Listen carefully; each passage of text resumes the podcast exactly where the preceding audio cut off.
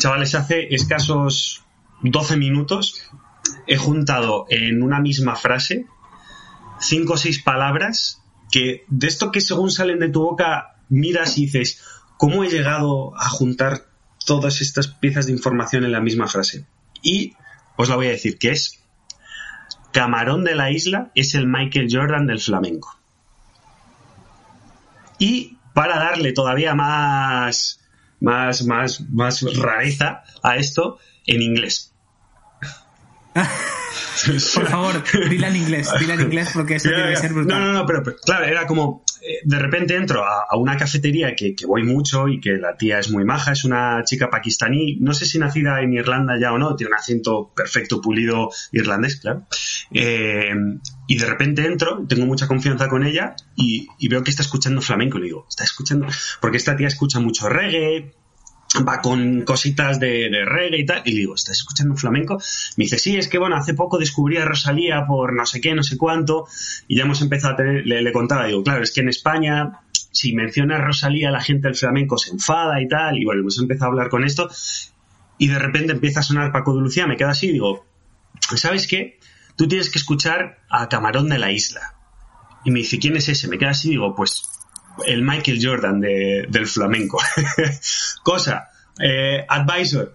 Yo no tengo ni puta idea de flamenco, no es un género musical que especialmente me gusta. Plan, yo aquí no estoy diciendo nada porque de flamenco no entiendo ni jota y a ti te veo ahí mega puesto. Y yo, este, pues no, pues no, no, a ver, yo sé, eh, yo soy una persona culta, Eduardo, entonces pues yo sé de muchas cosas de cultura y de música y tal. No, pero bueno, o sea, no, no sé mucho, sí es cierto que, bueno, que yo he estudiado música de pequeño, he estado muchos años en una escuela de música y tal, y, y lo muy poco que sé de flamenco es que como Michael Jordan, de los que no sean de baloncesto, si alguien le dice, oye, ¿qué jugador de baloncesto? Bueno, pues te van a decir Michael Jordan, aunque no hayan visto una pelota naranja en su vida, pues en flamenco te dirán eso. Por cierto. Dicho lo cual, me empezarán a llover a hostias ahora en los comentarios. Por cierto, digo, seguro. hablando de baloncesto, es que esto no puedo, puedo dejar sin decirlo. Eh, el otro día, en la pelea que hubo entre Colby Covington y Tyron Woodley en la MMA, eh, Tyron, o sea, Colby Covington arrasó a Tyron Woodley y luego Colby Covington hizo un statement político, ¿no? Entonces, con respecto a lo de Black Lives Matter y todo el rollo, y dijo que LeBron James es un cobarde y un no sé qué porque va en contra Hostia. de Estados Unidos, o sea, lo que sea. Mm. Y LeBron James le contestó y le dijo, eh, qué fácil es hablar, pero si me metiera en una jaula contigo te cagarías encima o algo así. Le dijo LeBron James, LeBron James al, a Colby al Covington. luchador y, y, del MMA. Y, y, ha contestado no solo Colby Covington, sino un montón de gente del mundo del MMA en plan, eh, vale, LeBron, eres muy alto, pesas más que Colby, pero, pero, pero tu, tra tu, trabajo es meter la pelota en una canasta. O sea, es, si te metes yeah. en una jaula con Colby, te mata. Te cruje. Entonces, te cruje. eso es un debate sí, interesante, sí. porque Colby compite en las 170 libras, pero pesa normalmente en las 185. Entonces, estamos hablando de un pavo que pesa unos eh, 85 kilos. 85 kilos. Mide 1,80, pero ha sido campeón de wrestling, o sea, de lucha libre, es eh, uno de los lo mejores de... O sea, claro, la gente, el debate es, ahora mismo, si se meten los dos en una jaula, lo mata el a Lebron. Pero sí, sí. la gente dice, bueno, ¿y si le das a Lebron seis meses de entrenamiento? Un tío con ese, con ese atleticismo, o sea, con esa...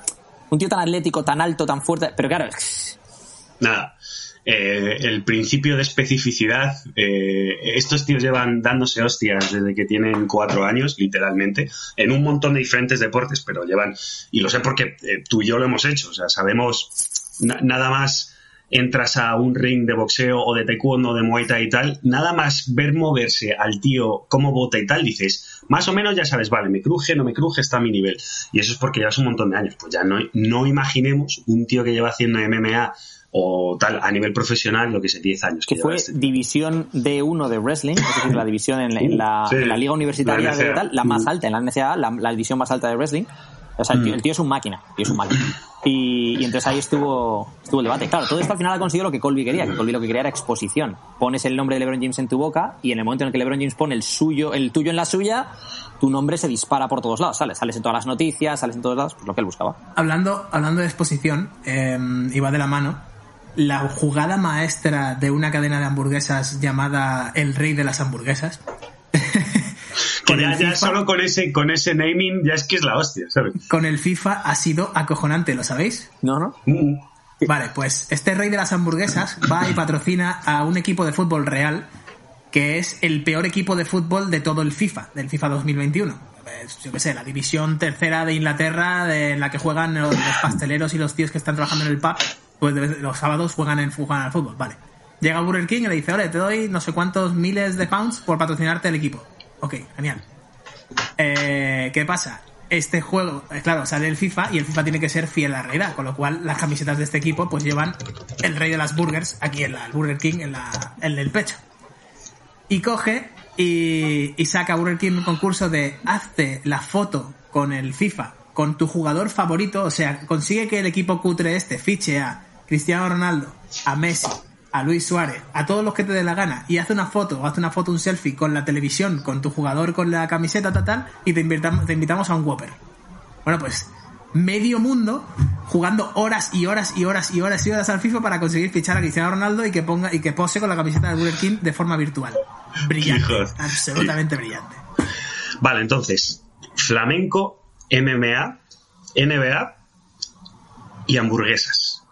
Y gaming. Si esta es la primera vez que escuchas Izos Podcast, de esto va. I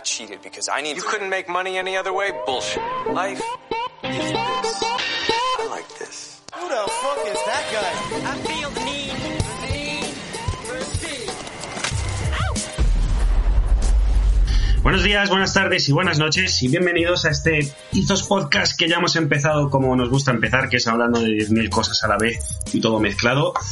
Eh, bienvenidos y bienvenidos también a nuestros copresentadores, Alberto Álvarez, ¿qué tal? ¿Cómo estás? Bien, muchas gracias por tenerme. Por cierto, mención especial aquí a la espalda y a Aquino. que nos dejó ayer. Eh, así que he elegido este fondo para en honor. Eduardo Barrecheguren, Edu, ¿qué tal? ¿Cómo estás? What up, bro? Os, os he llamado copresentadores. ¿Es así? ¿Es el título que tenemos? No, Cuando tengamos fantasma, te has- tarjetas te has venido de... arriba, te has venido arriba de mala manera. Copres- ¿Tarjetas de ¿Sois- presentación o algo? Somos los copresentadores de Carlo Marea. O sea, es, No, no, o sea, nos- nosotros tres somos copresentadores yo, en- yo- entre yo veo nosotros. tendencias aquí. En- o sea, en, el- en la imagen esa de YouTube sales tú en el medio, nosotros mirándote, como el que mira al rey ahí en el... Ahora, oye, mis copresentadores... Ah, perdón, los copresentadores del programa, no mis... Ah, perdón. Ah, ah. O sea, es, es yo veo Yo- aquí pinceladas. Y, y Yo un soy, día... becario, yo soy becario, tío. Yo soy becario. Claro, y, y un día, escucha, coño, ha sacado un nuevo podcast, pero si no estaba yo, y no estáis vosotros, y estoy yo solo hablando, ¡pah! la polla, la polla, de flamenco todo, todo flamenco. Bueno, eh, chavales, hemos venido a hacer un podcast que nos lo llevan pidiendo, yo creo, desde el podcast número 2 o 3 que comentamos, oye, ya que nos gusta viajar a todos cuando todavía no tenemos a Alberto, ya que somos aquí todos unos frikis de, de los viajes y tal, eh, podríamos hacer algo con, con nuestras experiencias, con nuestro know-how, etcétera, etcétera, ¿no? Y hemos llegado en el podcast número, diría, 49, ¿es este? ¿Puede ser? Ujú. Lo tendría 49. que mirar, pero, pero sí, yo creo que es 49. 49. Eh, hemos llegado, por fin. Entonces, Edu, Eduardo Barrecheguren, ¿por qué vamos a sacar esta temática hoy? Si lo acabas de decir. Lo llevan pidiendo desde el podcast dos o tres. Ah, ya está. Claro. O sea, no, pero claro, pero ojo, es que abriendo esa caja de, oye, si nos pedís esto, vamos a hablar eso, La eh, liado, la la hemos liado. Entonces, dame otra razón. Pues vamos a hablar de esto hoy porque... A ver, espera, dame un segundo para que me invente algo, ¿vale? Tres, Ah, tres- venga, dale, tres- dale. tres segundos, estamos. Eh, vamos a hablar de esto hoy porque ahora con las restricciones del COVID todos estáis pensando en cómo vais a querer viajar cuando estas restricciones se acaben, cómo conseguir hacerlo a mejor precio, eh, qué sitios queréis visitar. Entonces, hoy os vamos a contar cómo conseguir viajar a mejor precio, cómo debéis de plantearos el viajar, eh, perdonad ese ruido, me están trayendo algo de Amazon, cómo debéis de plantearos eh, el viajar, si no queréis viajar solo justo después del COVID para un viaje turístico, sino si queréis viajar de forma relativamente eh, habitual en los siguientes años, es decir, Alberto os va a dar estrategias para maximizar vuestros viajes de esa manera. Os vamos a contar eh, los distintos tipos de viajes que hay, porque la forma de viajar de Carlo, la de Alberto y la mía son distintas, y os vamos a dar también eh, recomendaciones de sitios a los que viajar en función de vuestro tipo de, de viaje, el tipo de viajero que seáis vosotros y cómo os guste viajar. ¿Ha colado? ¿Ha quedado bien? ¿Ha colado? ha, ha quedado perfecto. Vale, vale. Perfecto. Eh, por cierto, me confirman por el pinganillo desde la sala de montaje y de edición que sí, que efectivamente es el podcast número 49. Confirmadísimo. Eh, pero bueno, gracias, entonces. Gracias, Charlie. gracias. Em, claro, hablamos de esto porque además eh, nosotros tres, y con esto vamos a empezar el podcast, eh, somos personas viajeras, pero con diferencias más que evidentes en nuestra forma de viajar, ¿vale? Entonces, vamos a empezar a Alberto, que se presente un poco cuál es su forma de viajar y por qué tiene tantos sellos en el, en el pasaporte. Una cosa, antes de nada, eh, no quiero poner a Carlo en, en evidencia, pero a Carlo a lo que realmente se refiere con esto, ahora Alberto os contará una vaina, que será otra, otra cosa, ¿vale? Pero a lo que se refiere Carlo con esto es que a Alberto le gusta viajar por arte, ir al Duomo, esas cosas. A Carlo le gusta ir a clubs de striptease y a mí me gusta ir a la playa. Entonces, eso, eso es a lo que se refiere. Y toda nuestra forma de viajar se basa en eso. En ir a ver museos, ir a clubs de striptease. Entonces, claro, los viajes de Carlos son cortos, va a un club de striptease y se vuelve. Los de Alberto, pues tiene una duración a lo mejor media, veo el museo de aquí, el museo de allá, y los míos es de estar tirado en la playa, entonces pues un poco más largo. Ahora Alberto os contará otra historia, pero básicamente quedaos con este concepto. Pues, pues lo has resumido perfectamente, tío. O sea, no hay nada más que añadir. Podcast acabado. Finito, gracias por escucharnos. Chao. Eh, mi ha evolucionado con los años, supongo que como todos, ¿no? Al principio era un el objetivo era visitar los 196 países, ahora 193. Esto va cambiando como el tiempo, van reconociendo y, de- y quitando países, haciendo países como le da la poca la gana. Pero era visitar todos los países del mundo y era como hacer tic en esas cajas y ya está. Estaba ahí en la lista de cosas que hacer antes de morir. Quiero visitar todos los países del mundo, ¿no? Y empezó así en el 2009, 10, 11 más o menos, ¿vale? Conforme iba cumpliendo ese objetivo, ese sueño entre comillas, em, me di cuenta de que viajaba demasiado rápido. Dime, por favor, que tienes un mapa mundi en el que vas poniendo mm, eh, Los chinche- pins chinchetas estos. de, de donde- Claro, porque, o sea, que y vas viendo de repente, ya esta zona la tengo ya, esta zona la tengo ya dominada. Esto es como el Civilization 4, ¿sabes? No, tenía, tenía uno, pero demasiado too much hassle. Eh, ahora uso Kayak, una, una aplicación digital que te lo dice él solo directamente. Cuántos países ha estado, cuántas ciudades, cuántas horas volando, todo eso es brutal. Kayak.es, kayak.com, para la gente que esté escuchando. Sí. Eh, entonces empezó por ahí y ha evolucionado a, eh, oye, quiero experimentar distintas cosas, distintas culturas, distintas, que puede ser en tu propio barrio, o sea, es, es literalmente, y esto es muy cliché, pero es una, una actitud ante la vida, ¿no? No Sobre todo si vives en Usera. Perdona, tenía que, tenía que, tenía que decirlo.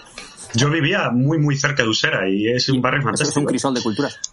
Literal.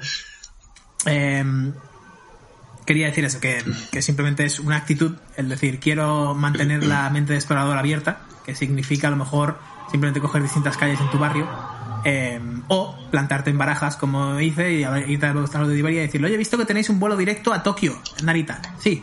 Eh, he visto que sale también los eh, jueves y sábados. Sí. Hoy es jueves. ¿El de hoy ha salido ya? No.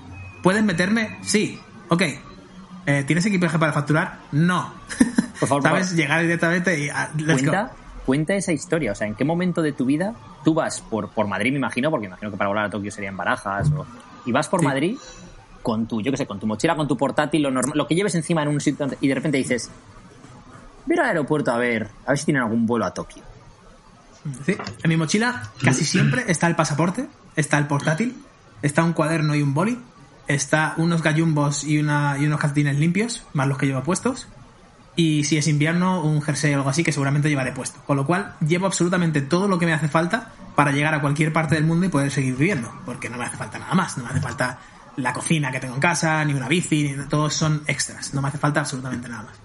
Entonces, pues, eh, fue curiosamente hablando con Andy, con mi amigo Andy Morgan, que vive en, vive en Japón, y me contó un poco lo que estaba haciendo y tal, me he ido a, dar una vuelta por el no sé qué, por las montañas, esto, lo otro, tal, y me dio tanta envidia que dije, tío, es que no tengo, o sea, puedo trabajar de cualquier sitio en ese momento, no tengo nada en el calendario en ese momento, y si me voy a Tokio y pruebo, pruebo el billete este de Iberia de no sé cuánto y me fui a Barajas y let's go. Salía justamente, creo que eran las 11 de la mañana y esto eran las 2 de la tarde el salida del vuelo, pues me planteé allí a las 12 y pico y directamente. ¿Pero eso fue así o hubo el típico no hay huevos? O sea, estabas hablando con Andy, y dije, joder, tío, que envieta, y dijo, no hay huevos a cogerte un vuelo y venirte.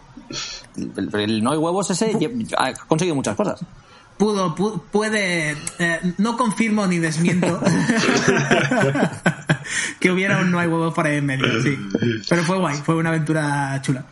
Bueno, ese es el estilo de, de viaje de Alberto y ahora el de Edu, que es bastante diferente porque Edu, bueno, ahora nos lo contará, pero le gusta ser prácticamente local durante una buena temporada en un país, ¿no? Sí, yo normalmente me voy a los sitios por un mínimo de cuatro semanas, eh, a veces más, eh, seis semanas o, lo que sea, ¿no? Y, pues quiero experimentar cómo es más o menos, aunque vives un poco como un turista de todas formas, pero cómo es vivir allí. O sea, no, no quiero ir a un, o sea, quiero un sitio y tener toda la paz del mundo para poder experimentar las distintas cafeterías, los distintos restaurantes, las distintas, por ejemplo, si es un sitio de playa, distintas playas, eh, apuntarme a un gimnasio local, ir a los sitios como el que vive allí, ¿no? Entonces, por ejemplo, Bali es uno de mis sitios favoritos, en Bali estado cuatro o cinco veces y en total habré estado cuatro o cinco meses. Eh, voy tres semanas, voy seis semanas. La primera vez estuve ocho, de hecho. Eh, luego voy cuatro. Eh, el año pasado, por ejemplo, estuve en Florida, estuve seis semanas. Entonces, claro, me alquilo un Airbnb, eh, me alquilo un Airbnb cinco semanas y luego estuve otra semana de viajar por todo Florida. Pero cinco semanas en un Airbnb a las afueras de Miami y viviendo allí. O sea, me levanto por la mañana y me doy un paseo por la zona de allí. Me apunto al gimnasio que hay allí. Voy al, al restaurante eh, chino de, de ahí. O sea, ya sé, hago la compra en el supermercado. Vivo cómo, cómo es vivir a las afueras de Miami durante cinco semanas. Y entonces, em, mi forma de viajar no es, o tengo que hacer cosas guays todos los días, tengo que ir a tal sitio, o tengo que ir a tal otro, sino que no tengo ningún tipo de prisa.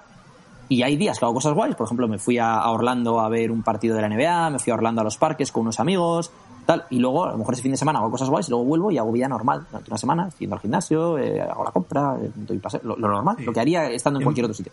Me siento súper identificado ahí porque, y creo que es un, un tema de estructura mental, ¿no? De, de todo lo hacemos un poco en base a eso, de plantas tu bandera, entre comillas, y, y dices, oye, voy a hacer lo que hago en mi día a día, esté donde esté, porque si no pierdo un poco esa, esa rutina. Pues me busco un gimnasio, me busco, yo que sé, un coworking para ver a gente y tener colegas o tal. Entonces, claro, yo, a mí me pasa lo mismo también con Florencia o con Japón, por ejemplo, ¿no? llegas a sitios y dices, vale, Andy está en Tokio, pero si me voy a Kioto un mes, ¿con quién, con quién hang out, ¿sabes? ¿Con quién me relaciono con quién paso el tiempo libre? Pues a lo mejor estoy en Kioto una semana en el hotel metido, solo salgo a hacer la compra y sigo trabajando total. O sea que muchas veces suena a súper romántico y es lo que dice, lo que dice Edu. La mayoría de, de ocasiones en realidad no es estar viendo partidos de la NBA a pie de pista porque has conocido a no sé quién, no, no, es estar en Miami viviendo como un tío de Miami normal y ya Y está. me levanto por la mañana y tengo mi llamada de check-ins de 12 y tengo el podcast o tal y tengo mis horas de ordenador y, y lo puedo hacer en casa en un Starbucks igual, y de hecho lo he hecho en casa en un Starbucks igual que lo haría cuando estoy en Marbella o estoy en Kuwait o estoy... Mi día a día al final es, es parecido. Carlos, eh, cuéntanos cuando fuiste a Lituania al striptease ese... que hay, hay un troleo en el, en el chat terrible. Eh, no, yo, bueno, mi experiencia también, eh, como hemos, bueno, como habéis dicho, ha evolucionado mucho. Yo, bueno, he tenido la suerte de tener padres de diferentes países, lo que me ha permitido desde pequeño, pues, estar en Italia, en Alemania, en Austria, en básicamente toda Europa y en coche, no en vuelo, en coche. O sea, yo me he hecho en un viaje Madrid, París, Hannover, Toscana, Toscana, Mónaco, Bilbao, Madrid, Con- en un mes. ¿Con o sin Game Boy? Hostia, buena pregunta. Con Game Boy. Vale, con vale, Game Boy. vale, con, con, con, de hecho, me acabo de acordar el Pokémon azul. De hecho. Oh, qué en bueno, concreto. qué bueno, me Sí, encantaba el Pokémon azul, tío. Sí. El Pokémon Sí, la sí. verdad que pegó fuerte. ¿Y, y os acordáis? ¿Y Wa- y Wario? Wario Bros. Wario Bros era... Mm, Ojo, ¿eh? que era el malo. Sí, sí, no, que no era era el malo, bueno, pero- era, pero- era pero el, malo de la mucho mejor película. que el de Mario. Sí, O sea, sí, sí, va- vamos, agree totalmente. Y, y bueno, después, a lo largo del tiempo, eh, por vicisitudes de la vida que se llama echarse una novia en países extranjeros, que me ha pasado siempre. O sea, primero estuve a distancia dos años con una chica en Estados Unidos, lo que me permitió conocer, pues, parte de la costa este y mucho el sur de Estados Unidos. Texas me lo conozco bastante bien. Eh, después en Suecia y después en Irlanda, aunque aquí me he acabado mudando, ¿no? Y ahora lo que hago es, pues lo que intenta hacer todo el mundo, que es eh, ese viaje mensual a un país lo más cercano posible por no estar muchas horas, en el que estás cuatro o cinco días, pues en Lituania, que no he estado, me gustaría. Eh, un día os contaremos la, la coñita con Lituania. No, hoy no, porque ya es demasiado entre el striptease Demasiado y esto charco, ¿no? ya... Demasiado sí. charco, sí. La Sí. cosita con Lituania, yo no sé si la vamos a mantener privada, ¿eh? Eso es algo, eso es algo interno del equipo. Eh, pero sí, entonces, claro, eh, es lo que decíais, las prioridades cambian en la vida y yo tengo algo eh, que se asemeja mucho a lo que decís, que a mí me pasa con los supermercados, ¿vale? Yo tengo un momento de enamoramiento y un momento de realidad en los supermercados, que es cuando entro a un supermercado y flipo, es porque, buah, estoy en el momento de enamoramiento de ese país, ¿no? Estados Unidos. O sea, los supermercados de Estados Unidos Buah. son una locura. Una absoluta locura. Aunque hay cosas que te dejan loco también. O sea, cuando ves a gente eh, obesos que van en una especie como de carrito de golf Ajá. haciendo la compra, no porque tengan ninguna lesión, sino porque no quieren andar. dices, este país, hay cosas aquí.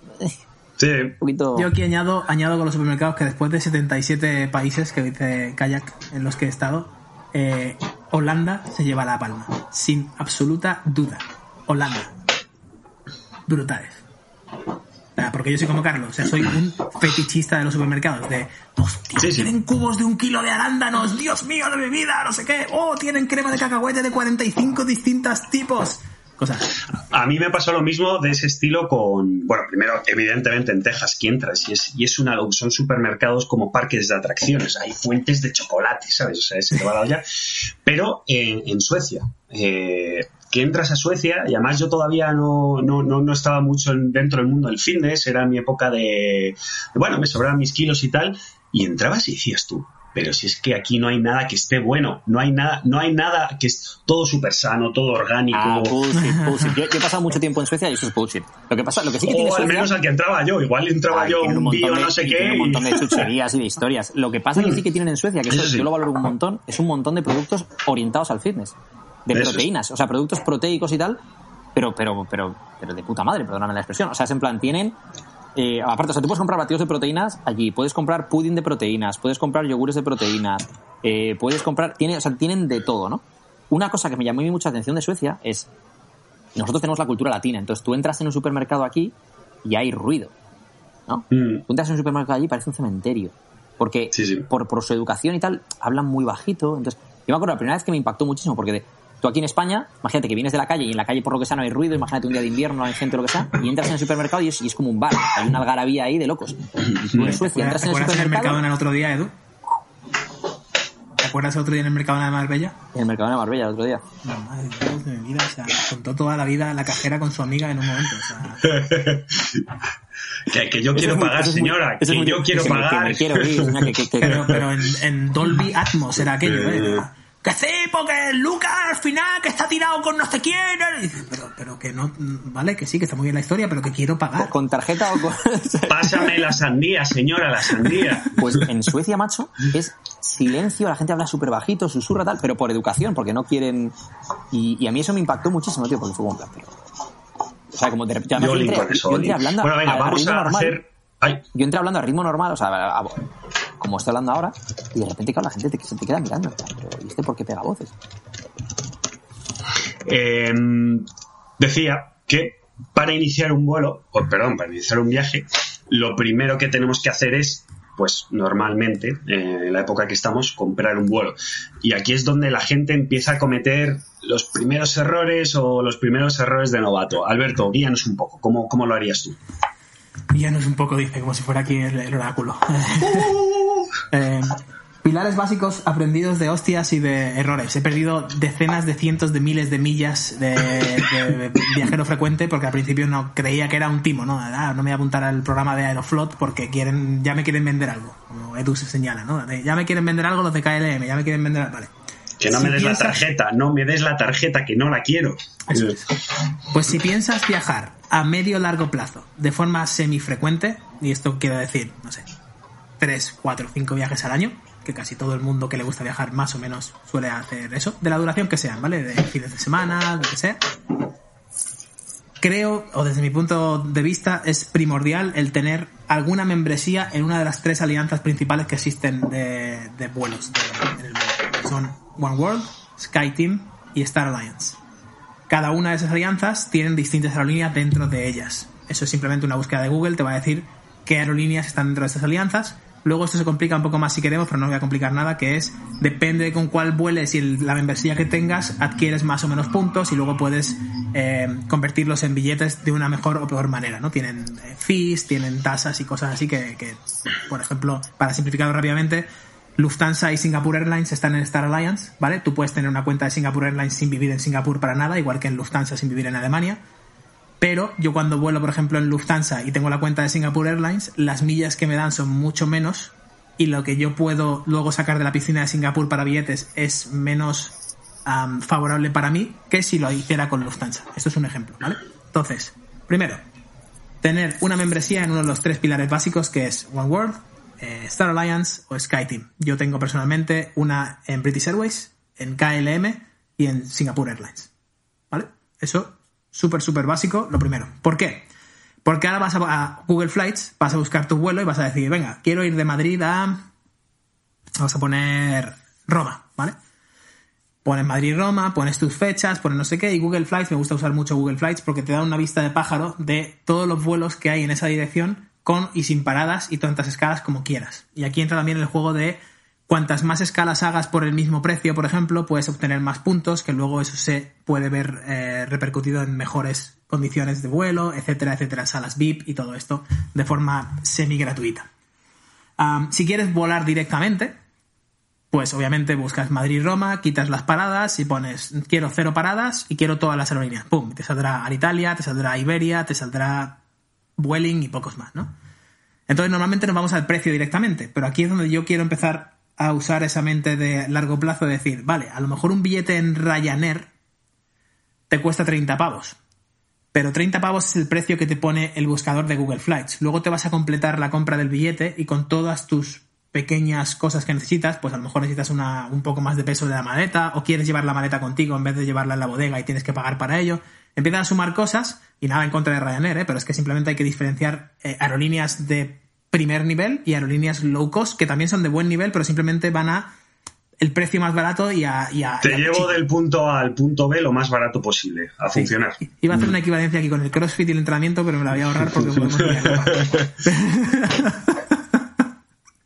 Pero bueno, hablando del punto A y el punto B. Eh, volviendo al tema. Eh, si yo saco las cuentas y cojo el billete, por ejemplo, con Iberia, ¿vale? Y tengo mi cuenta de Iberia en, en esta alianza de One World y me cuesta 20 euros más volar ida y vuelta en directo a Roma que con Ryanair, si empiezo a pensar a largo plazo, esa acumulación de puntos pues puede hacer que yo, por ejemplo, viaje yo ahora mismo los vuelos de más de 7 8 horas siempre los vuelo en business y no pago la tarifa business eh, casi nunca, porque me parece una locura. O sea, pagar 4.000 euros por un billete es una puta locura.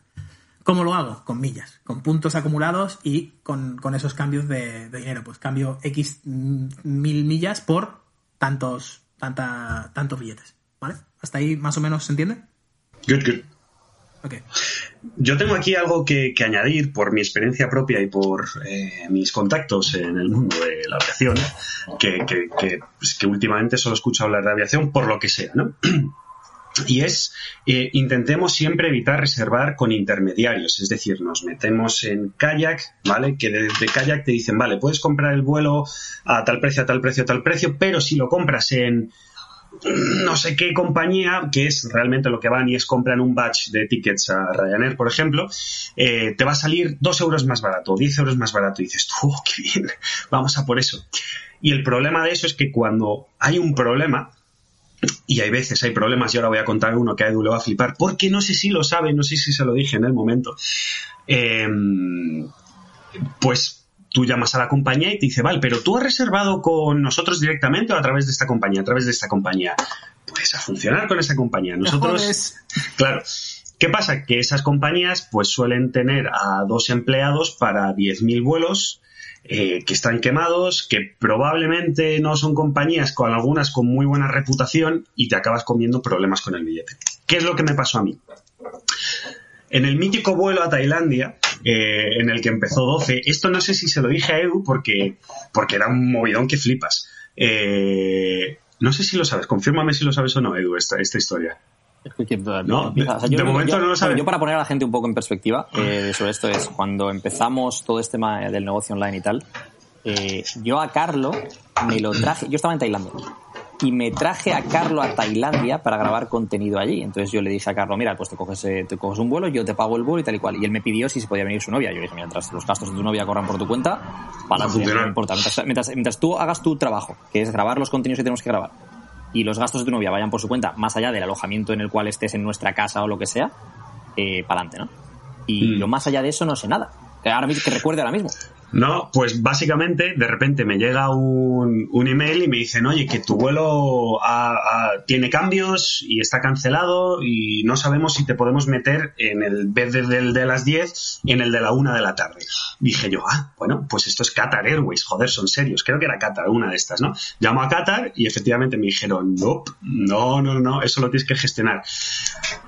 Voy a la compañía de gestión y era una compañía de origen indio con base en India.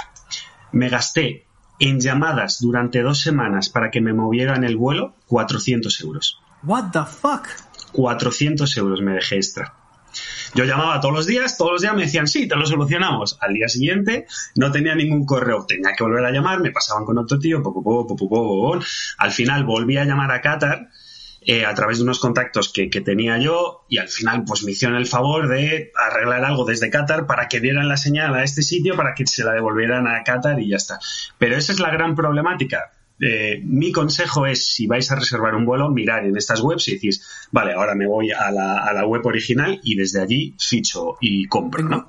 Tengo un pequeño apunte ahí que puede solucionar la vida a mucha Mm. gente. Hazte con una tarjeta que tenga un seguro para todo eso y puede que te devuelvan los gastos de, la- de las llamadas. Y o incluso puede que te gestionen la reserva a ellos. Por ejemplo, las tarjetas un poco más altas, la American Express Latino, la Chase Sapphire y todo esto, tienen un servicio de, de concierge que se llama, de, de, ah, conserje, a que tú puedes llamar y decir, oye, sí, quiero un billete de Madrid a Bangkok, eh, ya lo he visto en Google Flights, ¿vale? Solamente quiero que lo resolváis vosotros con vuestra agencia por si pasa algo, para que vosotros me gestionéis todo el tema. Entonces, te lo gestionan ellos, te lo cargan en tu tarjeta, ¿vale? Es un servicio que ya está incluido. Y si pasa cualquier cosa, oye, eh, Antonio, que mira, que me ha pasado esto con el vuelo, tal, tal, tal, me dicen que tengo que llamar a la agencia para gestionar el cambio del vuelo. ¿Lo podéis gestionar? Sí, sin problema, total. Te mandan un email y se ponen con ello. Te puede solucionar bastante la vida.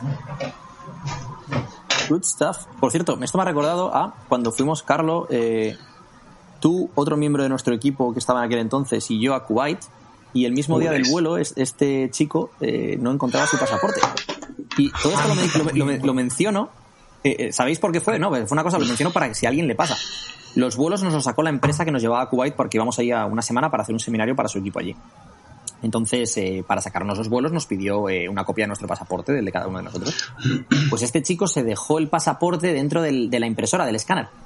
Entonces, claro, él lo buscaba por todos los cajones de casa y por todos lados y no lo encontraba. Así que si alguna vez os pasa algo del estilo, que sepáis que una posibilidad es que os lo hayáis dejado en la impresora, en el escáner de la impresora. Porque, claro, lo haces en el momento y a lo mejor se te olvida sacarlo de ahí, lo mandas, da, da, y pues ahí estaba el, el pasaporte. Por suerte, lo llegamos a encontrar a tiempo, que de hecho, eh, bueno, es que la historia de esto es... Claro, yo- ya tenía camino al un plan B. Y a Claro. Teníamos a, a Carlos con su plan B. Entonces íbamos camino al aeropuerto. Eh, mi padre y yo fuimos a buscar a este chico. Él no tenía el pasaporte, pero se vino al aeropuerto de todas formas. Y yo diciendo, ya verás, ahora como les digo yo a los de Kuwait, que le hemos sacado el vuelo y que el tío no viene. O que el tío viene más... Bueno, o sea... y... y entonces Carlos dijo, no os preocupéis, que el exnovio de mi hermana o algo así eh, trabaja en seguridad del aeropuerto y que te puedes hacer un pasaporte en el momento en el aeropuerto, en no sé cuántos, te cobran 150 o 200 pavos o lo que sea, pero te lo puedes hacer en el momento, ta, ta, ta. Vale, vale, perfecto, pues vamos para el aeropuerto y lo hacemos allí tal y cual. Y mientras tanto, eh, este chico le pidió a su padre que, intentase buscar el pasaporte por casa. Y el padre encontró el pasaporte en el escáner de la impresora, se cogió el coche, se vino hasta el aeropuerto, esto desde Las Rozas, que son como 45 minutos, es la otra punta de Madrid, y eh, pues nos trajo el, el pasaporte y, y no pasó nada, todo en orden. Vaya, vaya historias. Yo, por, por no repetir, tengo unos teorión, pero lo voy a contar, yo creo, al final del podcast, porque eh, mis contactos en aeropuertos se han, o sea, a través de los años se, se han multiplicado como, como arañas. Eh, venga, siguiente pregunta que sería algo que, uff, levantar Mira. ampollas. Sí. ¿Cómo hacer la puta maleta? Que hasta la- pasa, pasa. Antes, de eso. Sí, sí, sí. Antes de eso, las, antes de escalas y los vuelos más baratos. Ah, perdón, perdón, perdón, perdón, No, espera. Alberto, tío, conduces tú. O sea, esto de que nos llamen Vale, vale. presentadores y se salte Vale, puntos... y me olvide, y me olvide de uno de los Imagínate, esto puntos. es como si eres el conductor del autobús y tienes que parar en un... No, en este pueblo no paro, me voy al siguiente. Y la señora, no, oye, oye, para. Lo mismo. Dale, dale, Alberto. Vale, ya sabemos el tema de los vuelos, ya tenemos los principios básicos que es eh, tener una membresía en alguna de las alianzas grandes. Ok, ya sabemos más o menos el cómo buscar un vuelo y el cómo eh, tener claro si queremos usar una línea, una aerolínea de low cost o una aerolínea de que me dé puntos para esto. Hay veces en las que el billete de Ryanair de, yo qué sé, de Madrid a Lisboa, pues te cuesta 3 pavos y dices, oye, pues de 3 a 70 pues me cojo el de Ryanair y ya está, no asumo, no, no acumulo puntos en eso. O sea, son decisiones que tiene que tomar cada persona con su contexto y, necesidades. Vale. Y ahora llega la magia de.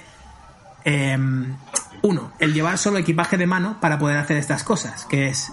Se llaman. em, hay, una, hay una aplicación que se llama Ski, Ski Plugged, Sky Plugged, digamos, que te puede buscar este tipo de conexiones. Y no son otra cosa que vuelos a los que tú le metes una escala en medio. O sea, tú quieres ir, por ejemplo, de Madrid a Nueva York, ¿vale? Y tú buscas Madrid-Nueva York en, en Google y te va a buscar primero los vuelos directos y los que suelen ser más baratos. Pero si tú, por ejemplo, sabes que una aerolínea vuela de Madrid a Boston y de Boston a Nueva York, puede que haya una conexión que sea Madrid-Boston, Boston-Nueva York más barata, o puede que sea Madrid-Nueva York, Nueva York-Boston más barata. Con lo cual, a lo mejor American Airlines tiene un vuelo que si tú buscas Madrid-Boston, no tiene conexión directa de Madrid a Boston, pero hace la escala en Nueva York y luego sigue hacia Boston. Y te sale tremendamente más barata. Ahora te voy a contar una historia, contar una historia personal. Em, el truco es este. Vale, vamos a situarnos en. Yo, yo lo sabía, pero nunca lo había utilizado activamente porque nunca había descubierto un, un precio tan atractivo como para jugártela a, a- a este riesgo. Porque el riesgo aquí es: si tú coges un billete de ida y vuelta y vas de Madrid hasta mm, Boston, pero te quedas en Nueva York, el billete de vuelta se cancela por norma general. ¿Vale? Si no usas todas las eh, legs, todos los trayectos, todos los. ¿Cómo se llama esto en español? Los trayectos, ¿no? Si no usas todos los trayectos del Los transbordos. eso es. Si no lo usas todo, la aerolínea normalmente lo cancela, ¿vale? Entonces, solamente puedes usarlo, o normalmente puedes usarlo para billetes de one way, de una dirección, de ida. Siempre puedes hacer un ida con este tipo y otro, otro vuelta igual, ¿no? Entonces, situémonos en Florencia 2019, agosto, ¿vale? Después de un concierto de Ludovico Einaudi, tenía que irme a- al día siguiente a una conexión que tenía en Ámsterdam porque nos íbamos a Ruanda con unos compañeros eh, a buscar café, de hecho con mis colegas del Café San Jorge. Nos íbamos a buscar café y a, estar un mes por ahí por Ruanda aprendiendo el arte del café y todo esto y a ver si podíamos dejar un poco el mundo mejor con esto. Vale, guay. Estoy en Florencia. Tengo que estar al día siguiente a las 6 de la tarde en Ámsterdam porque salíamos al día siguiente de ese por la mañana a las 9 para el vuelo este de Ruanda que ya estaba comprado. Y yo digo, coño, con KLM sé que hay una conexión directa de eh, Madrid, de perdona, de Florencia a Ámsterdam, lo sé. Pero bueno, vamos a suponer que no lo sabía. Te metes en Google Flights, buscas FLR AMS, sin paradas. Y te salen, ¿no? Y te dice, vale, el único que hay que, que opera esa ruta es KLM. Luego tienes opciones de Lufthansa, eh, AMS, Berlín, Berlín, Ámsterdam. Eh, Iberia, eh, eh, Florencia, Madrid, Madrid, Ámsterdam, ¿vale? Cosas así. Ok. El vuelo costaba, ojo, esto es agosto de 2019, ¿alguien quiere decir una cantidad? Yo, Ostras, yo primero que diga Carlos una cantidad, tú dices más o menos y a partir de ahí ya juego yo. Ah, Perfecto, muchas gracias. Eh, En turista, ¿eh? Normal, un vuelo normal. De 200 euros. Florencia a Ámsterdam. Florencia, Ámsterdam. 12, o sea, lo normal sería, además no es una conexión, yo creo, muy eh, que, que tenga muchos vuelos, así que lo normal sería 200, 250 euros. ¿Vale? Edu, No, no, te tienes que decir más o menos y ahí es cuando entro yo a jugar. más, 600. más. Eran ¿Qué 900 y pico euros. ¿Qué dices? 900 y pico, claro, esa fue mi reacción.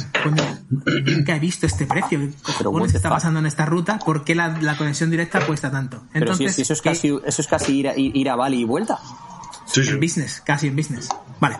Pues esa fue mi reacción y antes de buscar alternativas, de decir, bueno, pues me cojo un Florencia-Berlín con Lufthansa que estaba a 70 euros y de Berlín me cojo un tren de alta velocidad a Ámsterdam, que también valía, que el tren ya era caro, eran 200, pero bueno, salía más, más Sigue siendo Digo, menos que 900 euros, sí. Digo, voy a buscar lo de la ruta abierta esta, a ver si en esta ocasión funciona. Yo sabía que había una ruta que es eh, Florencia-Ámsterdam y sé que hay un Ámsterdam-Barcelona y un Ámsterdam-Madrid. Con lo cual dije, Google Flights, vale, Florencia a Madrid, pero solo quiero que me busques con KLM, ¿vale? Puedes, puedes usar estos filtros, solo quiero que me busques con KLM y que me busques para el día de mañana. A ver qué pasa.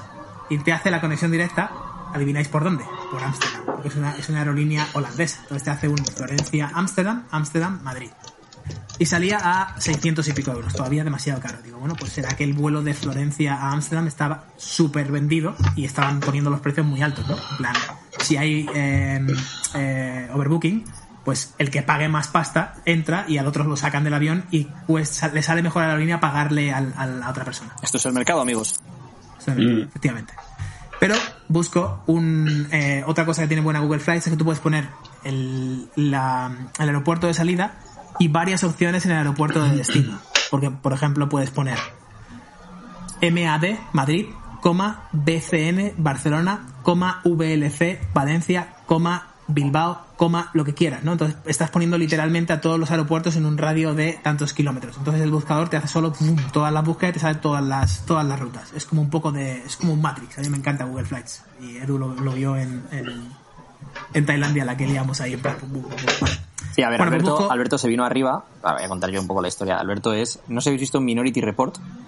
Está ahí Tom Cruise moviendo las pantallas. Pues es algo así lo que vino a hacer Alberto ahí con Google Flights. Empezó a abrir ahí posibles conexiones. Porque claro, estábamos. Es que esta historia creo que ya la hemos contado, pero voy a hacer un, un breve resumen para que sea nuevo en Etos. Alberto y yo estábamos en Phuket. Cerraban la isla de Phuket por tierra, mar y aire en tres días y necesitábamos un vuelo para salir del país O sea, porque no renovaban las visas. Levantaban estos de espinos, Sí, sacaban sí. los tanques a la Dragones. calle, O sea, todo, esto, todo, claro, todo, te todo. imaginas, lo de los dragones era como nada. Y claro, entonces ya fue la, la situación fue, empezamos a buscar vuelos que de hecho al final nos salió por un ojo de la cara. O sea, nos. De hecho, la semana anterior habíamos visto vuelos para esa misma fecha tres veces más baratos. O sea, nos salió por un ojo de la cara, pero bueno, había que salir del país. En business, ¿te acuerdas? Nos- había un- business. uno en business que costaba la mitad de lo que nos costó el turista al final, la semana anterior. Y de hecho, eh, claro, entonces Alberto empezó a abrir pantallas porque, claro, era en plan, nos querían cobrar, bueno, de hecho nos cobraron, por volver de Tailandia 2.000 euros por volver en turista desde Tailandia. Entonces era como, pero, bueno, pero, pero, ¿qué, qué es esto? One way, 2000. Y, y Wow. Alberto abrió ahí 80 pantallas y al final, eh, pues sacamos esa, pero que es que ese, ese fue el que mejor nos salió de todos, porque los había mucho peores. Sí, y, había- y había mucho que abrir muchas pantallas también porque teníamos que estar pendientes de una cosa, que yo en estas cosas pues tampoco soy, yo soy un poco más, eh, bueno, pero Alberto es un tío que es muy precavido y, sobre todo es un tío que es, se prepara mucho para que no le pillen cosas por sorpresa, ¿no? Te preparas para, si no te preparas, te preparas para fallar, ¿no? Entonces Alberto lo que estaba mirando es, en los días anteriores, si las conexiones que había, por ejemplo, a Qatar, habían volado luego de Qatar a Madrid o no habían volado. O sea, no, no, me lleves a Qatar para luego dejarme tirado en Qatar. Porque esas conexiones, claro, estamos hablando del momento del COVID, había muchos vuelos que se estaban cancelando, muchos vuelos que no salían. Entonces teníamos que estar pendientes de, vale, vale, si vamos a Qatar, pero yo desde Qatar me tengo que ir a Estocolmo, tú desde Qatar te tienes que ir hasta Madrid. ¿Los vuelos de Qatar a Estocolmo están saliendo? ¿Los vuelos de Qatar a, a Madrid están saliendo? Eh, entonces ahí hubo un momento de... eh, pues ya os digo, de que menos mal que estaba Alberto con su Minority Report, que sa- sacó ahí, abrió ahí y dijo, vale, todas las posibles formas de llegar hasta Madrid. Pues puedes desde Qatar. Desde Qatar puedes cogerte un vuelo que va a no sé dónde de Italia, de Italia vas a no sé dónde. O sea, sacó todas las posibles formas de llegar a Madrid, todas las posibles formas de que yo llegase a el sur de Suecia, que podía ser a través de Estocolmo, podía ser a través de Berlín, podía ser a través de eh, Copenhague, pero Copenhague no valía porque Copenhague no estaba dejando entrar a nadie de, fuera del, del país. Entonces, pues, eh, Alberto montó todo eso, que yo me quedé flipando, porque además el tío, esto quiero comentarlo, antes Alberto has dicho, Valencia, VLC, Barcelona, BCN, vale, sí, pero es que Alberto el cabrón se sabe los códigos de todos los aeropuertos. Ah, Estocolmo, AR, ARL, Arlanda. ARN. O RN, Irlanda. Ar- Arlanda, un clásico, joder. O sea, no sé dónde, el código es no sé qué. Pregunta, por cierto, para los oyentes.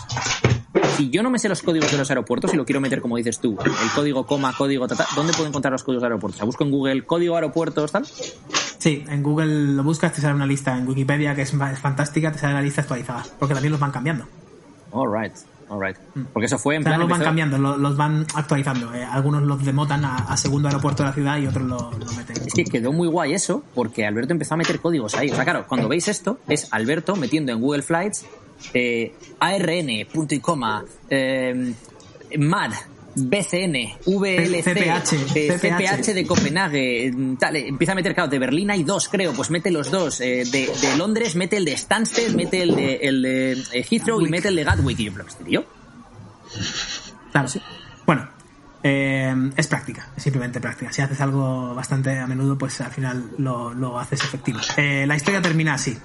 Me da por poner esas, variables, Madrid, BCN, total, y veo un vuelo a 197 euros, FLR AMS BCN, Florencia, Ámsterdam, Barcelona, que es exactamente el mismo vuelo que antes querían 900 y pico pavos. El mismo. Mira la hora, 11.40, llega a las 1 a Ámsterdam y luego otro que la conexión de Barcelona. Lo compré, me cojo mi mochila, no facturas nada, llegas a Ámsterdam y, la, y el- billete de Barcelona no lo usas. La parte de Ámsterdam a Barcelona la descartas. Listo. Me ahorré 800 pavos en, esa, en ese movimiento. que luego Nice. fueron invertidos en Ámsterdam en marihuana y, y cosas varias. Y el distrito rojo y todo Co- eso. Coste de oportunidad, claro. No lo pongo aquí este dinero, en lugar de ponerlo en el vuelo, lo pongo en otras cosas, claro. Está bien. Sí. Bueno, ahora sí, podemos hablar de maletas ya. No, no, no, no, espera, espera. No. Has dicho, has dicho SIP en lugar de sí, sí. Estamos cambiando las Que expresiones. estaba- estoy intentando Ah, ah. eh, expandir mi vocabulario. Me he dado cuenta, ¿eh? he visto ahí como has cambiado el sí, sí por SIP. Eh, Shipon. Bueno, ahora sí, maletas. ¿Por qué hablamos de maletas? Porque ahí es donde te la cuelan y sobre todo ahí es donde eh, ves estas personas que van de viaje cuatro días a, yo que sé, pongamos Berlín, y van con una maleta grande, más la mochila, más tal, intentan encajarlo en la cajita esta de Ryanair o de EasyJet o lo que sea, y no encaja, y se quejan con la compañía, y dices tú, pero si ya sabías que si has pagado 20 euros por ese vuelo, ¿qué, qué vas a encajar? Entonces, Edu, cuéntanos cuál es la mejor forma no de hacer la maleta, sino de planificar la maleta que vas a llevar. Eso os lo va a contar mejor Alberto que nadie. Yo es que quiero hacer una introducción sobre esto, porque hoy he visto una historia en Instagram de una chica que le ha copiado vilmente una frase a Alberto de uno de sus blogs, como el que. pero tal cual. Entonces, que tiene que ver con esto, ¿no? Y la frase era algo así como que es cuando uno sale de un avión y lleva una mochila y las manos en los bolsillos, que vas ligero de equipaje. O sea, la, la paz mental que te da el salir de un avión solo con una mochila y no tener que estar pendiente de nada de equipaje. Entonces, quería introducir con esto, eh, eh, chicos, por favor, cuando leáis un blog de, de Alberto o de quien sea y queráis copiar su frase, eh, no la... O sea, no sé, darle un poquito de crédito. No, no, no os la cepilléis. Autor, con, sí, o sea, con un arroba, he leído esto Pero en arroba no sé qué, no sé cuánto. Por favor, venga, Mm. vamos. O sea, quería hacer la introducción, además dándole un poquito eso de, de crédito a Alberto, de oye, esa frase, que es muy buena, y que, que, es- que yo creo que es el mejor inicio para esto, ¿no? Es ¿por qué viajar solo con la mochila? Y qué haces cuando llegas a un sitio de destino y, te, pueden faltar cosas o no. Y un tercer punto, la mochila que tiene Alberto. O sea, por favor, o sea, yo creo que has hecho, que hiciste hasta un blog sobre, sobre eh, qué, mochila comprarte específicamente para viajar y tal, porque es una pasada. Mm. Am, lo que pasa es que también es muy personal. Eh, es la que me funciona a mí en este momento. Yo he tenido varias durante toda mi vida. Y tendré varias distintas seguramente. O sea que es, muy personal. La, tuya también mola, la de Carlos también. O sea, cada uno adaptamos un poco a las necesidades que tenemos. Pero lo que sí que creo que es eh, con denominador común para todos es... Yo cuando tenía 17 años ya cometí el error de llevarme la casa entera en la maleta y pelearme con EasyJet, pero vamos, de, llevarme un sofocón "Ah, te voy a denunciar porque no sé qué, tal, tal, porque si no me dejas embarcar avión te va tal. O sea, ponerme encendido y ahora, claro, lo ves con 15 años más y dices, pero, se ve capullo. O sea, qué, ganas de, de enfadarme, de llevarme el sofocón, de, con, con lo bien que voy a... Sí, sí, no te preocupes, mira, ¿sabes qué? Quédate con la maleta. Toma, te regalo todo lo que tienes. Olvídate de ella, ¿sabes? Entonces, el denominador común aquí es qué necesitas realmente. Si normalmente viajamos a países del primer mundo, con lo cual cuando llegues al destino tienes absolutamente todo. Todo. O sea, no te va a faltar nada. Nada, nada. Y sabes qué? Podemos pasar sin tomar colacao una semana o un mes. No pasa nada. Eh, o sea, si vas a Islandia no tienen colacao y tienen un tencao, pues comes un tencao y ya está. No pasa Que absolutamente de hecho, nada, ¿no? de eso se trata ese viaje, ¿no? no, no- o sea, intentar a- asumir en cierta parte lo que se hace en el país del destino. Porque si no. Yo, a ver, antes, os voy a interrumpir antes, un poquito. Un viaje a cualquier país. Yo estoy muy en contra, radicalmente en contra de insultar a las personas que lo hacen, que lo he hecho y lo sigo haciendo, de cuando vas a un país extranjero comer en un español, en un restaurante español. O sea, a mí me parece la cosa que yo uso mucho esta expresión, más paleta del planeta Tierra. Tío, te vuelves a las dos semanas, cómete una tortilla de patatas en tu puta casa, no en Sí. eh, Eso sí, sé, X país. eso sí, pero hay mucha gente que lo considero yo eh, un poco por, eh, porque queda muy, muy elitista, pero es muy es una condición plan. Irte a no sé qué país y comer en un McDonald's. Os voy a poner el ejemplo de por qué Usain Bolt en las dominadas, en, la- en las dominadas, es decir, en las Olimpiadas de 2008 comió en McDonald's. Porque la calidad y el estándar de McDonald's es el mismo en cualquier parte del mundo y Usain Bolt en las Olimpiadas de 2008 dijo, es que en McDonald's sé lo que voy a comer y cómo me va a sentar. Si me voy a un chino, a lo mejor me sienta mal y, y- y me estoy cagando la pata abajo cuando tengo que estar corriendo los 100 metros lisos. O sea que aquí una cosa que quiero aclarar es, no seamos tampoco extremistas ni del uno ni del otro. No, de, no, es que si voy a no sé qué, tengo que probar la cocina del país. La puedes probar una vez y luego puedes seguir comiendo en otros. O sea, yo puedo comer en un italiano en Indonesia. Pero a lo suyo es que pruebe la comida indonesia, la pruebo, ¿vale? Y ahora si me quiero ir a comer una hamburguesa, me puedo comer una hamburguesa y no pasa ni media. Pero, eh, os diré una cosa. La mayoría de los restaurantes españoles que he visto por el mundo son una puta shit. Y lo siento por ellos. Pero es que no- no es lo que tú te esperas comerte en un restaurante en Sevilla o en Madrid o en Valencia o en... No es lo que vas a comer en un restaurante español que te vas a encontrar en Tailandia, en general. Lo dejo ahí. Yo, yo creo que totalmente. De nuevo vamos al contexto, ¿no? De, por ejemplo, Usain. Bolt es un ejemplo brutal y para mí, eh, yo tengo un ejemplo personal también de cuando estaba perdiendo grasa, comía en restaurantes, si tenía que comer fuera, comía en restaurantes con etiqueta, o sea, de comida rápida de Subway, de Pret a Manger, de McDonald's, incluso tal, tal. ¿Por qué? Porque la cantidad de calorías en la comida es muy constante. Como tienen procesos muy establecidos para toda la empresa, esté donde estés, pues el Subway de pollo teriyaki con sin queso, con no sé qué, no sé cuánto, que tú puedes buscar en un calculador online, va a ser muy parecido al Subway igual con teriyaki que te vas a comer en Marbella. Con lo cual, si estás haciendo una dieta o estás lle- llevando una lo que sea para un rendimiento, perder grasa o lo que sea, es mucho más fácil que te ciñas a lo que está- crees que estás comiendo con esos números que si te vas de repente a bocatas Manolo, intentas replicar ese bocata que te comes en el Subway y de repente Manolo le pones 7 kilos de aceite más. Pues te acaba de meter 700 calorías más sin que tú lo sepas. Completamente de acuerdo aquí con Alberto y esto lo dejaremos para otro día, eh, el hablar de eh, Ray Kroc y de por qué McDonald's no es el mejor negocio de hamburguesas, es el mejor negocio de franquicias. Lo suelto así, lo dejo ahí y otro día hablaremos de ese tema. Eh, volviendo al tema de las maletas. El por qué viajar de la forma más ligera posible puede ser una buena idea es, como decíamos antes, por la simplicidad. Eh, te olvidas de colas en el aeropuerto. Edu y yo tuvimos que hacer cola en el aeropuerto de Phuket, por ejemplo. ¿Cuánto estuvimos? ¿Una hora y media o algo así? Porque era el último vuelo que salía de la isla y había un cacao montado que no, no dejaban ni, ni tarjetas de embarque electrónicas. Ni aunque fueras con equipaje de mano ni nada. O sea, era una excepción, no era lo normal. Y, y- y te quieres llevar la PlayStation 4 y no te dejan llevártela en el avión, la tienes que, que Ah, es verdad facturar. que teníamos, teníamos la Play y todo, Sí. tuvimos que facturar, es verdad, sí, sí, sí. Tuvimos que Lo facturar raro es que esa Play llegara. Sí, ahí O sea, lo muy raro es que Ahí, esa Play ahí- ahí está la Play de Tailandia. La Play Tailandia está ahí. Eh, lo normal es que yo vaya al aeropuerto una hora y media antes de que salga el vuelo, una hora y media, ¿eh? tener la tarjeta de embarque electrónica ya hecha, pasar el control de seguridad en 10 minutos. ¿Por qué? Porque tengo preferencia, porque he acumulado puntos o he acumulado membresía con, con esto que comentaba antes. Pasar el control de seguridad súper rápido, llegar a la sala VIP, que también tengo acceso gratuito gracias a usar todas estas cosas y las tarjetas y todo el rollo. O sea, de nuevo, la estrategia inicial cuenta y mucho irte hacia la puerta 15 minutos antes o 20 minutos antes y llegar allí, eh, meterte el último, te olvidas de priority y de cosas así, llegas al último al avión, te metes, te sientas y a volar. Eso para mí no tiene precio comparado con el llegar cuatro horas antes, facturar un maletón que te cagas, que te rompan la maleta y llegar a- al, al recogerla al sitio, o que te la pierdan, y llegar al sitio y que esté reventada, que te hayan robado cosas de la maleta, que también me ha pasado, que mm, te metan, que parece que vaya todo bien y te metan la, la maleta en la bodega que tú creías que ibas a meter en tu este, dejar una cámara dentro de novato y cuando llegue la cámara esté reventada y tienes que estar pasándote cuatro días de tu viaje llamando por teléfono al seguro, es que me han roto la cámara, es que mira no sé qué, ir a la policía por una denuncia, etcétera, etcétera. O sea, todas esas cosas, ¿para qué jugar con eso? ¿Para qué meter la variable de es que prefiero llevarme el secador de mi casa? ¿En serio? ¿El secador de tu casa merece la pena todo ese, ese headache, todo ese dolor de cabeza? Es- esa es la reflexión que me, que me gustaría dejar, ¿no?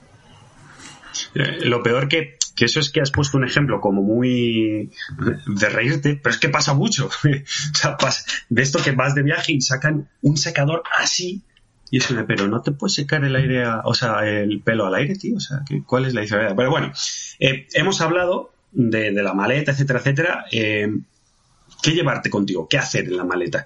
Yo, por ejemplo, eh, lo que tengo claro es un truco muy básico para mí que funciona muy bien, que es, ¿habéis visto los rollitos Enrollar, estos de eso, eso lo camiseta? hace Vela siempre, tío. Y es que, es que ahorras muchísimo Buah. espacio. Ahorras espacio y sobre todo te llega después, si lo haces bien, te llega la camiseta como nueva, es acojonante. Sí, sí, sí. Sí, mediana- medianamente ponible, sí. sí, sí, Mm. te llega- te llega bien. Em, yo podría estar aquí un buen rato hablando, pero como ya he hablado bastante, voy a dejar la web que he escrito de, esto, que la voy actualizando poco a poco, además la voy a actualizar hoy, que la última vez fue en abril, después de la, de la pandemia o durante la pandemia. Em, de macrowizard.com barra viajes, súper sencillo. O nunca dejes de que también te redirige a esa, a esa web. Si te vas ahí, he escrito un pedazo de artículo, pedazo no porque sea bueno, sino porque es enorme. Pero es, es bueno también, porque a mí me acuerdo que me lo enseñaste cuando lo escribiste y aparte es un, es un muy buen artículo. Yo como resumen de, de, de esto desde mi punto de vista es llévate tres camisetas, tres eh, calzoncillos o muda tal, unos pantalones cortos, unos pantalones largos y luego lo que necesites a nivel de, de tecnología, es decir, el cargador del móvil, no te el cargador del móvil, eh, el móvil, si necesitas el portátil y el cargador del portátil, si en tu caso viajas trabajando como hacemos nosotros. Y, y luego, a ver, básico días, ah, un cepillo, un cepillo de dientes te lo puedes comprar en cualquier sitio, pero vale, ponte que te llevas el cepillo de dientes, pero hay un montón de pijadas que no hace falta más que te lleves, porque cualquier otra cosa que necesites, que realmente necesites, te la puedes comprar allí, y si sobre todo si vas a un sitio del primer mundo, te la puedes comprar barata, es decir, que Primark también hay en otros sitios, que también hay Zara, que también hay H&M, es decir, que no hace falta, que si yo por- en un momento dado necesito una camiseta, me puedo comprar una camiseta por 4 euros en cualquier sitio. O sea, es, es- no es más problema que eso. Yo algo que he aprendido... Perdona, en Dale, Japón dale. que he visto a mucha gente que se le va la olla cuando viajan a Japón porque como es una cultura tan distinta, tal, lo llevo todo por si acaso. No es que tengas de todo, es que tienes de todo mejor que en tu país. O sea, pero, pero verificado. O sea, tienes mejor ropa, tienes mejor comida, tienes, que bueno, la comida es más subjetiva, pero en Uniqlo, por ejemplo, te puedes comprar una camiseta de mm, algodón egipcio de lo que sea con un fit que, que te queda perfecto por 9 euros, cuando eso te cuesta en Europa a lo mejor 45. A mí Alberto me descubrió Iclo y me llevé medio Iclo de, de Tailandia, de hecho. O sea, y, y aquí todavía lo tengo. Por cierto, una cosa que no he mencionado respecto a tecnología que considero fundamental si tenéis eh, unos eh, noise cancelling headphones, o sea, unos cascos que cancelen el sonido, fundamental sobre todo para el vuelo, porque te puede tocar el típico bebé que está dando el coñazo que no veas. O, por- o sea, para mí eso es fundamental. Parece una chorrada, pero, pero sí. O diseñate una buena estrategia de puntos y cosas y viaja en Disney y te lo. Yo tengo dos apuntes, uno, bueno, los dos son muy personales, uno un poco friki y el otro no.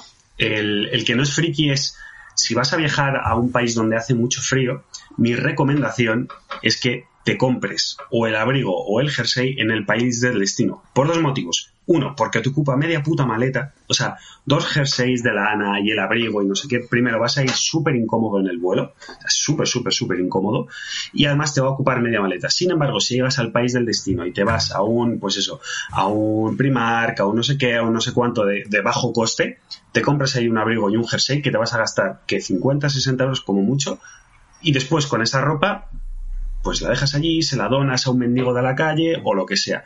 Pero es, ese pequeño detalle te va a ahorrar un montón de dolores de cabeza a la hora de hacer la maleta y sobre todo de, de viajar, que si vas con cargado, que si vas con la mochila, etcétera, etcétera.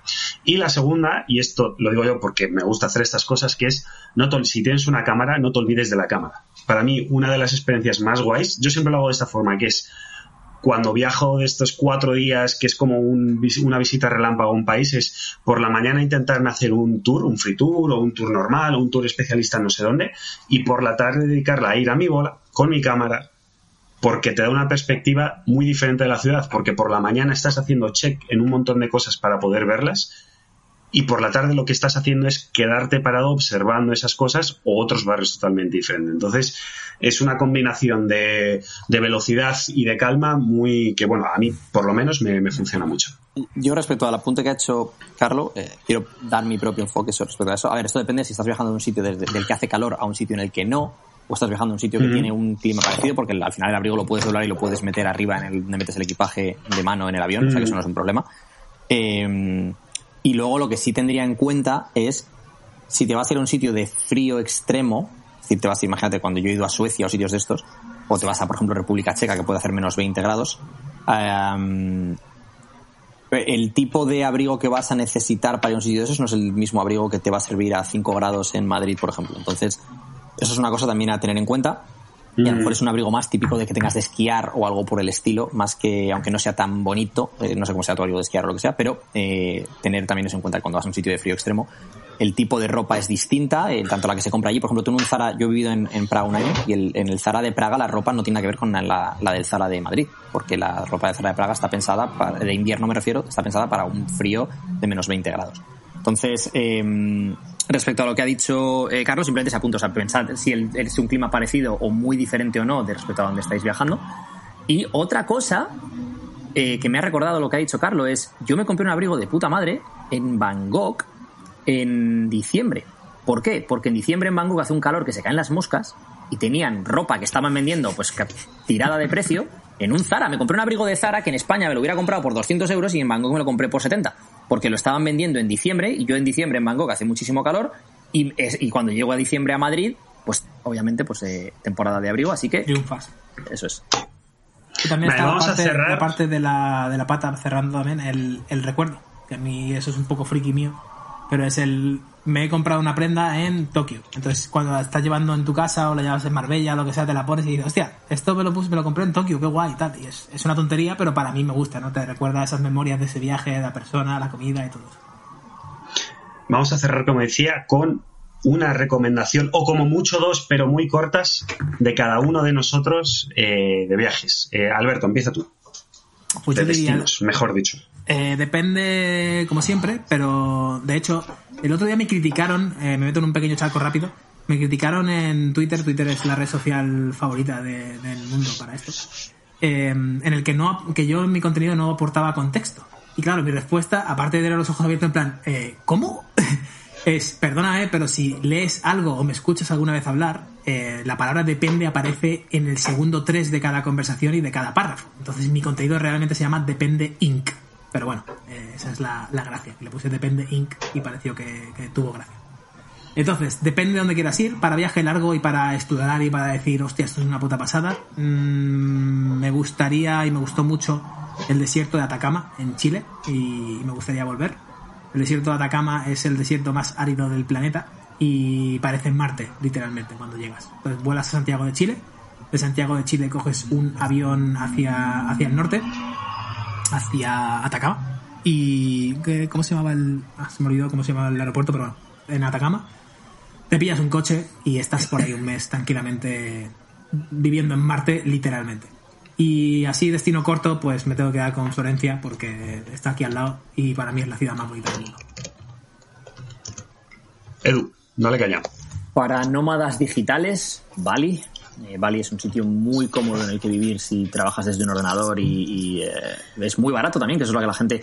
Viajar a Bali te puede salir más o menos caro. Eh, pongamos, yo he viajado a Bali eh, con escala en Qatar, con escala en Dubai y con escala en Bangkok. Y de hecho me ha salido... Viajar con escala en, en Qatar o en Dubai, el vuelo ida y vuelta te puede costar 1.100 euros. Viajar con escala en Bangkok te puede costar 700 y pico o menos. Entonces yo he viajado con escala en Bangkok pagándome dos noches de ida y dos de vuelta en Bangkok por la diferencia de lo que me hubiera costado viajar a través de Dubai o de, o de Qatar. Entonces te llevas eso. Eh, ¿Cómo te gusta Bangkok? eh? ¿Cómo me, te gusta me- Bangkok? me encanta Bangkok. Bangkok es un sitio, por ejemplo, que me gusta bastante. Pero es para, para, para temporadas cortas. De, tres, de tres a cinco días, Bangkok me parece una ciudad brutal. Eh, entonces, Bali es un sitio guay porque es un sitio que es bastante barato, que es lo que la gente no sabe. Es decir, tú en Bali te puedes eh, coger una guest house de estas, pero las tienes desde nivel muy bajo hasta nivel muy alto. Y la de nivel alto te puede costar 500 o 600 euros al mes. O sea, es, es todo el mes. Y tienes incluido agua, electricidad, wifi, o sea, tirado, ¿vale? Em, para temporadas, si tuviera que elegir en Europa, también es, obviamente estoy sesgado, que de moda esa palabra, ¿eh? Estoy sesgado porque eh, he vivido en Praga un año y Praga es una ciudad espectacular. Eh, entonces, eh, muy recomendable Praga, tanto en invierno como en, como en primavera. Es verdad que en invierno hace mucho frío, pero es muy bonito. Es una ciudad como de cuento de hadas. Es una ciudad que si no la habéis visitado, la recomiendo encarecidamente. Y es una ciudad que te puede valer tanto si quieres ir una temporada relativamente larga a vivir allí. eh, es una ciudad que es barata, eh, es una ciudad que tiene de todo, que puedes ir andando a cualquier sitio, que está en el centro de Europa y está muy bien conectada. Como si quieres ir simplemente para un fin de semana y experimentar pues lo que es eh, República Checa, en este caso Praga. Y en esa misma línea de Praga, muy similar, Budapest. Budapest también es una ciudad muy Ah. recomendable. Espera, que quito, Se la quito tacho, tacho Sorry, uno de mi lista. Se la ha quitado, se la ha quitado Budapest. Em, yo, por ejemplo, voy a Que por cierto se pronuncia Budapest. mencionar Budapest. Eso me, lo, eso me lo dijeron en el free tour. En el free tour de Budapest nos explicaron que se decía Budapest. Yo voy a mencionar dos muy diferentes. Eh, la primera que quiero mencionar es Austin, en Texas, que es una ciudad, eh, pues de lo más europeo, entre comillas, que te puedes echar a la cara en Estados Unidos. Puedes ir a pasear por todos lados, la gente es súper amable, hay un montón de actividades en la calle. Bueno, hay no sé cuántos festivales de música, de cine, de, de todo. Es, es una ciudad muy guay eh, y no es tan cara, ¿vale? Está, está muy bien. Incluso para vivir una temporada sí es cara, ¿vale? Pero bueno, para pasar dos o tres semanas no es tan caro como obviamente Nueva York, San Francisco, etcétera, etcétera. Y eh, otro es un viaje que me hice yo hace unos años en bici, que fue por los Alpes bávaros, que es desde Múnich hasta Innsbruck y de vuelta. Y es un viaje en bici que cualquier, entre comillas, persona que esté en forma lo puede hacer habrá problemas, ¿vale? Habrá parones, pero lo puede hacer. Y como todos Y- los que nos escuchan están en forma, pues. Obviamente. Eh, y donde. Y si no lo estáis, sobre todo van a encontrar. Perdón, perdón, perdón. Exacto. Ay, ay, ay. Ay, que se nos cuela. Sí. Eh, y donde vais a encontrar una eh, naturaleza que se os va a la olla y además eh, una arquitectura muy bávara, muy del Tirol, muy, muy, la verdad es espectacular. Y como os digo, os tomaría una semana eh, desde Múnich hasta Innsbruck y de vuelta por otro lado, ¿vale? Por montañitas, subiendo y bajando y, y es un viaje inolvidable o al menos lo fue para mí. Y por cierto, no hemos mencionado algunos sitios obvios, porque son obvios, pero Roma es una pasada, Londres es una pasada, o sea, Bueno, claro. hay, hay algunos, Mm. Berlín es una pasada, hay, hay ciudades europeas, capitales europeas que lo son por, por un motivo. Yo tengo un par de recomendaciones más, ahora que ha mencionado, me ha refrescado la memoria Carlos, que son viajes en tren, que hablamos mucho de aviones y tal, pero viajes en tren, hay una web que me encanta usar que se llama Seat 61, el asiento 61, ¿vale? Eh, que es un tío que se dedica a bloguear sobre viajes en tren por todo el mundo. Eh, 61 o 66, bueno, no recuerdo, pero buscarlo y saldrá. Y mm, gracias a él me he hecho algunos viajes epiquísimos en, en tren por, por Europa principalmente. Y uno de ellos, eh, bueno, dos voy a mencionar. El Bernina Express, que sale desde Tirano, en el norte de Italia, casi pegando con Suiza. Por los Alpes suizos va subiendo poco a poco hasta San Moritz y también sigue hacia, hacia Zurich, si, si quieres. Pero yo me hice Tirano-San Moritz, que son fueron cuatro horas más o menos la ida y cuatro horas la vuelta. Va a 20 y pico kilómetros por hora, pero ahora va a 20 y pico kilómetros por hora con unas ventanas abiertas enormes y tú sacas la cabeza y vas por los Alpes ahí subiendo. Es absurdo, es brillante, una pasada de viaje. Y con algunos truquillos se puede sacar de una forma muy barata, eh, comprándolo con la, el railway alemán en vez de pagarlo en, en Suiza. O sea, lo compras online como si estuvieras en Alemania y luego usas el, el ticket digital y te ahorras también una pasta, un 80 o 90% de, de esto. Vo- Voy a abrir la caja de las obviedades, pero las obviedades de verdad, porque voy a decir una obviedad como una caja que es Suiza es la hostia, estuve hace poco y es de los sitios más acojonantes en los que he estado, pero madre mía qué caro es, pero madre mía qué caro es, o sea, es una locura. Yo, yo tengo una broma que no sé si me reí, me reí yo solo, pero bueno, estuvo bastante guay. Que llegamos a Ginebra, me acuerdo, hace unos cuantos meses, y un amigo mío que vive allí. Y me llama y dice, oye, tío, ¿dónde estás? No sé cuánto. Y digo, pues nada, estoy aquí en el supermercado a ver si me aprueban la hipoteca. Y dice, ¿fuck? Y digo, una Coca-Cola cero, ocho pavos. O sea, aquí, aquí estoy esperando a ver si me dan la hipoteca o no para comprarme la Coca-Cola. De hecho, en Ginebra, yo estuve hace un mes o algo así en Ginebra y está muy cerca de Francia, vamos, muy, muy cerca, que hace frontera eh, la propia ciudad. Y la gente, aunque no es algo que, o sea, hay unos límites de lo que puedes pasar de un lado a otro, ¿vale? Lo normal es que la gente alquile un coche con su propio coche se vaya a hacer la compra a Francia y se vuelva, porque es media hora en la que te ahorras una cantidad de dinero ingente a, a final de año. Eh, Así que, ¿Puedo chicos, meter, puedo meter la segunda recomendación del viaje en tren, que también para que la gente dale. investigue. Eh, el segundo viaje es un tren, bueno, son, voy a decir solo uno, un tren nocturno desde Roma a Palermo. Los trenes en Italia suelen ser bastante guays en alta velocidad, pero este, eh, curiosamente por la noche, salió bastante bien. Roma a Palermo, Palermo está en Sicilia, lo cual es una isla, con lo cual el tren va por el agua. No es que tenga un túnel ni nada, sino que meten al tren en un barco, lo desmontan, lo meten en un barco vagón a vagón, y luego lo vuelven a montar cuando llegas a Sicilia. O sea, te cruzan el, el, el, estrecho, te lo cruzan en barco, luego llegas a Sicilia, mon- montan el tren de nuevo y desayunas mientras va montando y te llevan hasta, hasta Palermo. Esa ruta es bestial. Y si alguno va a Sri Lanka, quiero recordar que Kandy Aela en Sri Lanka es, en tren es una experiencia brutal. Creo que era Kandy el sitio, ¿vale? O sea, eh, me acuerdo que era un tren de estos como tren típico indio, o sea, que todo el mundo va de pie ahí y tal. O sea, lo difícil es ir sentado. Pero, pero las, las vistas y todo, eh, espectacular. Creo que era Candiela. No sé si era Naguara Elia, Aela o era Candy. Creo que era Candiela, el tren de Candiela.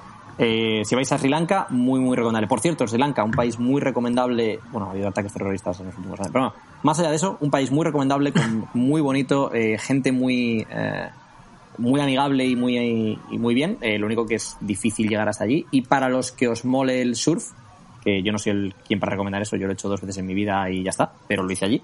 Eh, tienen playas de, de surf de todos los niveles, desde niveles intermedios y bajos hasta niveles muy altos, y es un sitio que se utiliza mucho para eso, para hacer vacaciones de surf. Ya basta de recomendaciones, que estamos dos horas aquí, chavales, que nos vamos. Muchísimas gracias por haber estado con nosotros. Eh, Alberto Álvarez, muchas gracias. Gracias, eh, volveremos cuando, cuando queráis. Me encanta hablar de viajes, así que, let's go. Perfecto. Eduardo Barrecheguren, Edu. Ah, como siempre, un placer haber estado con vosotros y aprovecho para poner mi voz de madrugada. Perfecto. Y con este musicote nos vamos, chicos. Nos vemos en la próxima. Hasta luego. Hasta luego. Por cierto, chavales, para, para, para, para. Que se nos olvidaba algo importante. En el podcast número 50, Big Number, eh, vamos a volver a hablar o vamos a hacer la segunda parte del podcast de las cuatro divisas. Así que no os lo perdáis, que será el número 50. Y aparte de eso, seguro que traemos alguna sorpresita. O no, porque me lo estoy inventando. Pero bueno, ahí está. Un abrazo.